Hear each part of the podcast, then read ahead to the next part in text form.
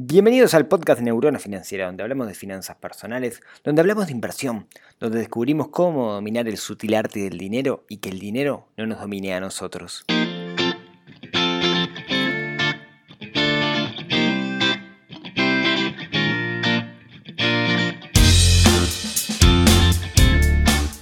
Bienvenidos a este nuevo episodio del podcast del 15 de agosto, mes de la nostalgia aquí en Uruguay, episodio número 8 del, podcast de Neurona Financiera.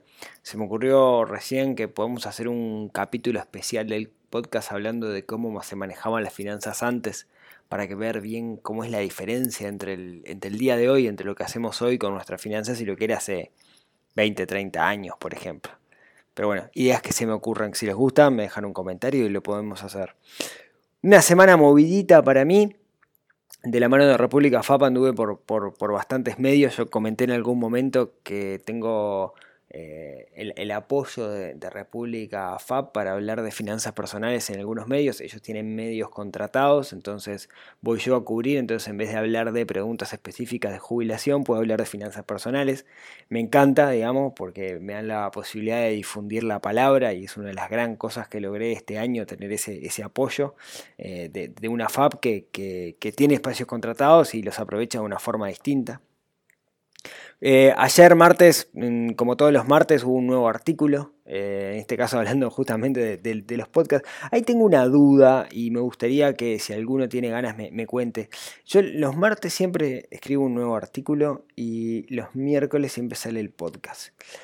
Eh, yo sé que mucha gente se olvida porque uno es cuestión de, ir a buscar qué es lo que hay. Capaz que el podcast, si lo están escuchando desde alguna aplicación especial, les aparece una notificación. Es interesante que yo los jueves, por ejemplo, mande un mail o los viernes con un resumen de la semana, con las cosas que, publiqué, un link al artículo del martes y con un breve resumen de lo que habla el podcast del miércoles. ¿Les parece que, tiene sentido? Si, les parece que sí, les pido que me manden un mensaje, ya sea por, por neuronafinanciera.com barra contacto o me dejen un comentario en el blog, en Neurona Financiera, para ver si vale la pena. Otra pregunta, ya que estoy de preguntas.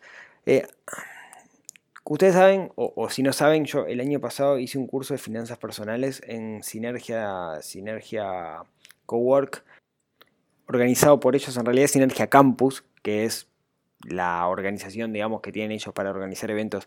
El curso estuvo bueno, al menos las, expectativas eh, creo que se cumplieron de la gente que fue, el feedback fue muy positivo y lo cierto es que no tengo tiempo como para, armar un curso. Me lo vienen pidiendo y no tengo tiempo para, para, armar un curso presencial de nuevo y ando con ganas de hacer un curso, eh, pero online, con el mismo contenido, ¿sí?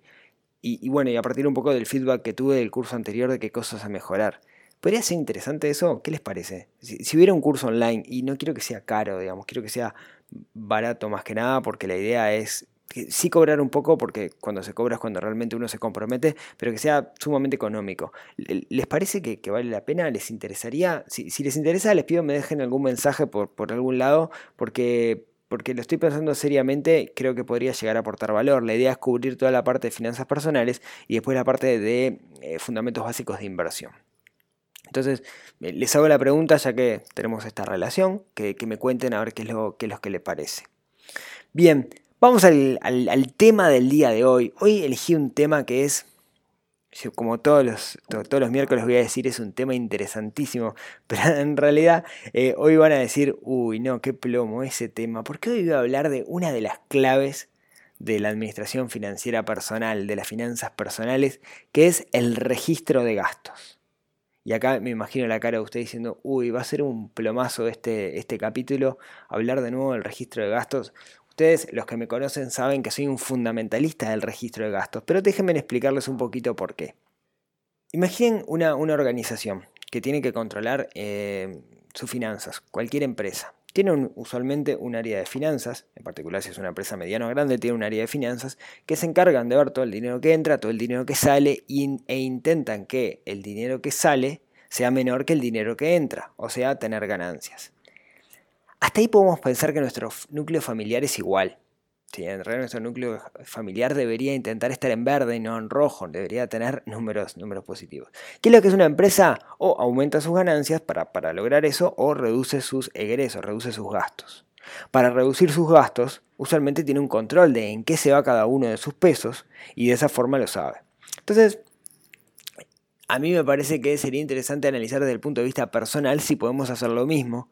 Y yo lo hago hace muchos años y, hoy les quería contar cómo es que lo hago yo y las ventajas que he encontrado.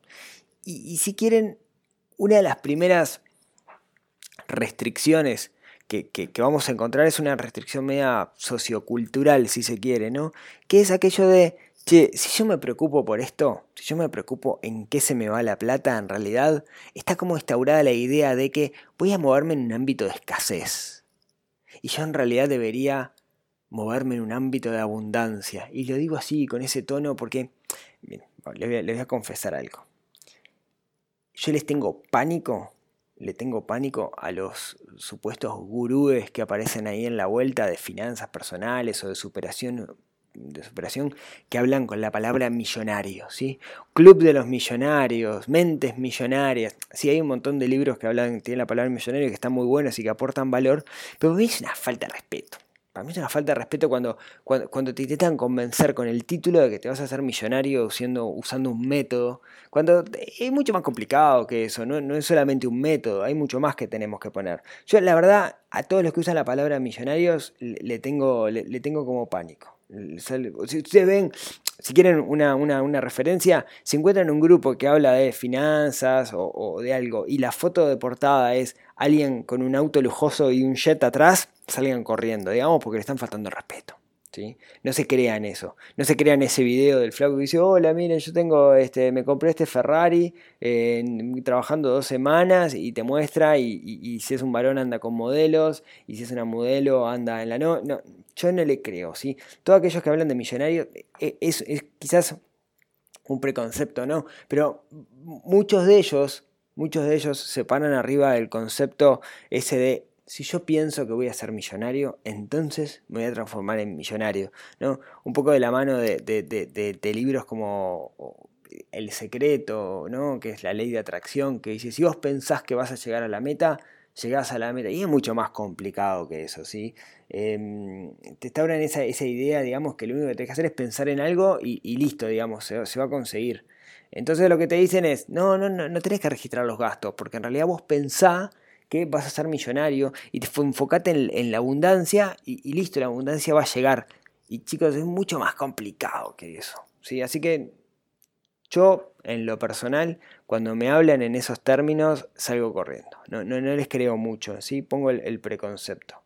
Es verdad, si uno está todo el día pensando en un tema, usualmente se enfoca más en ese tema y es el foco el que consigue resultados.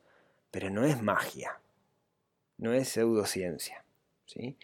Eh, miren, si quieren les voy a ejemplificar algo. Yo soy muy enfático de esto de, la administración de, los gastos, de llevar un registro de gastos. Una vez, hace unos años, estaba en un canal de televisión, en una columna que tenía, y me tocaba la columna, era mi primera o segunda vez, entonces estaba un poco nervioso porque esto de las cámaras, la tele, salir en vivo. Y una conductora que, que, que tiene buen poder adquisitivo, antes de salir al aire, estamos paraditos así, yo como, como, soldadito, ¿no? Pronto para salir, bastante nervioso. Viene y me dice, ¿sabes una cosa, Rodrigo? Todo esto que vos decís, yo no creo nada en esto. Para mí lo que hay que hacer es enfocarse en hacer muchísima guita. Eso es lo único importante. Y en ese momento alguien dice atrás, aire, y, salgo al aire, ¿no? Yo con una cara un poco de espanto. Y está como esa mentalidad, ¿no? Lo importante es hacer guita y, no te preocupes de los gastos.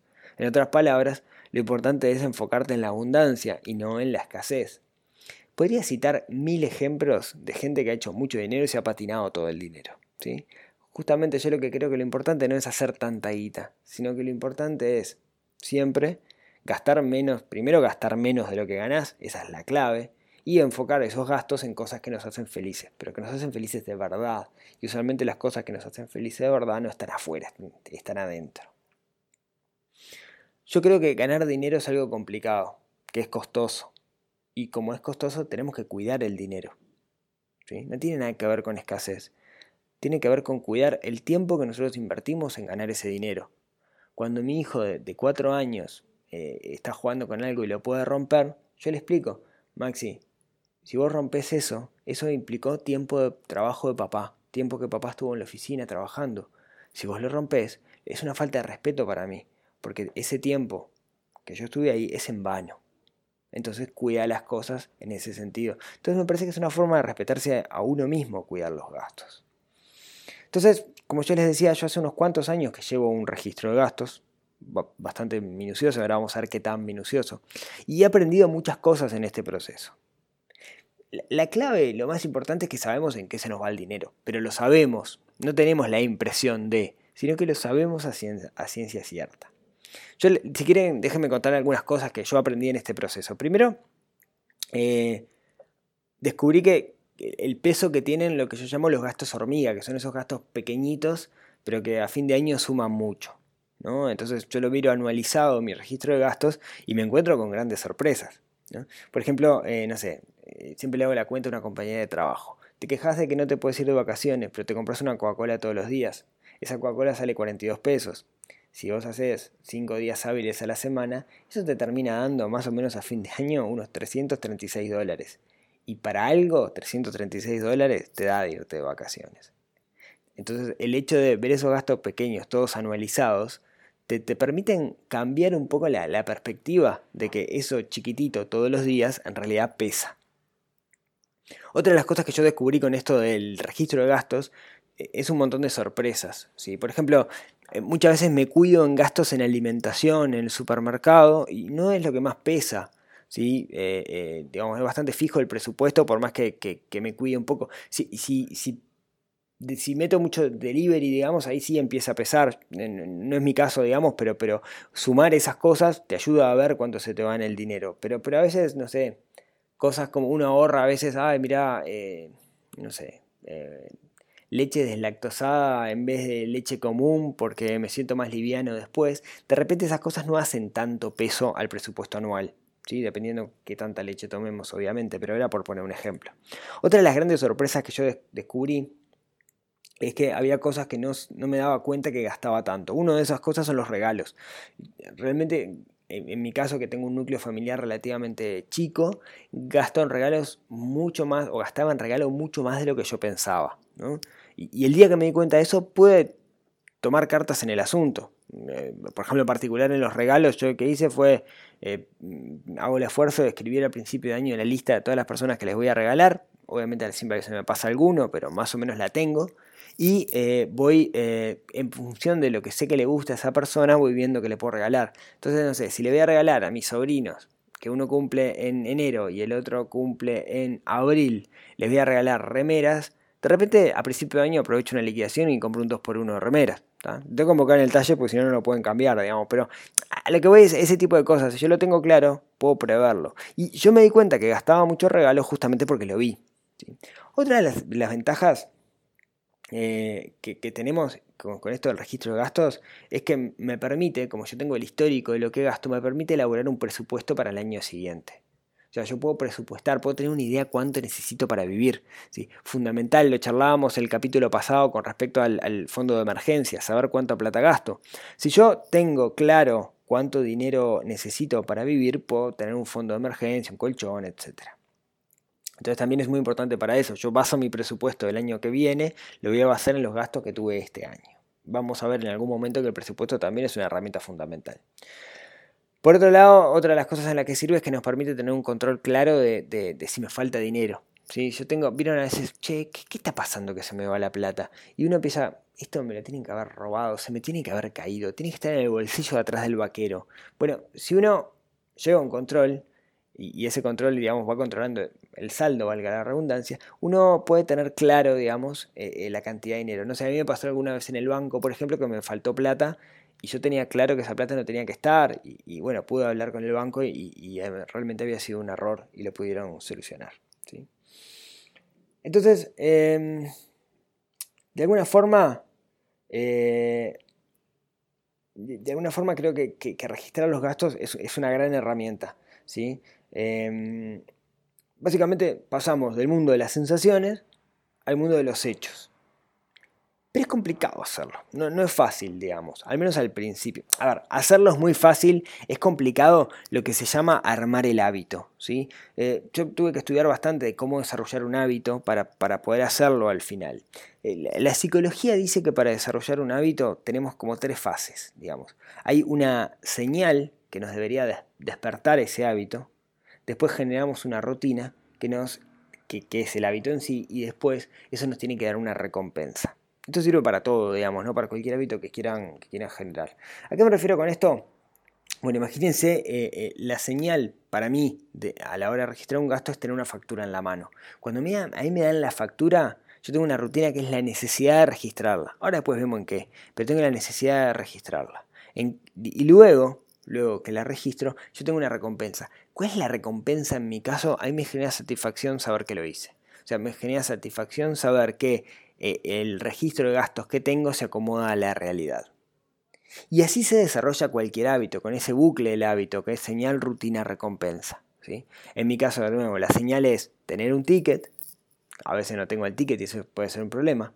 La rutina es el hábito de crear, de, registrar ese gasto y la recompensa es la satisfacción. ¿Pero por qué la satisfacción? Porque sé que sirve, porque estoy convencido que sirve. Miren, yo, eh, eh, de nuevo, insisto en este tema, quizás parezca algo que es eh, trivial o complicado de hacer, pero no lleva ni más de dos minutos por día y después que lo hacemos les cambia la realidad.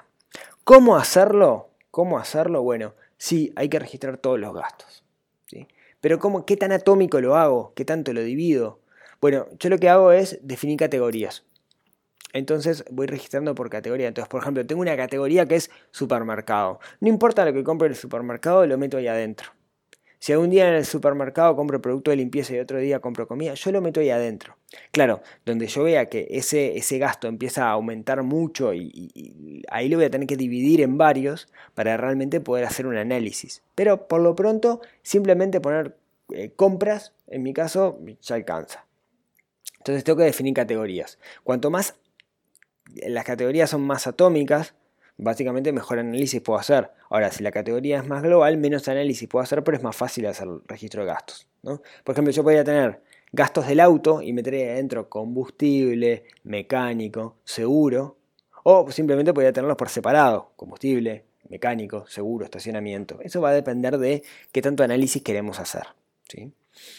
Hay que registrar todo, hasta los gastos que hacemos con tarjeta de crédito. De hecho, el gasto que hacemos con tarjeta de crédito, por más que lo vamos a pagar en el futuro, es un gasto que estamos haciendo ahora y hay que registrarlo como tal.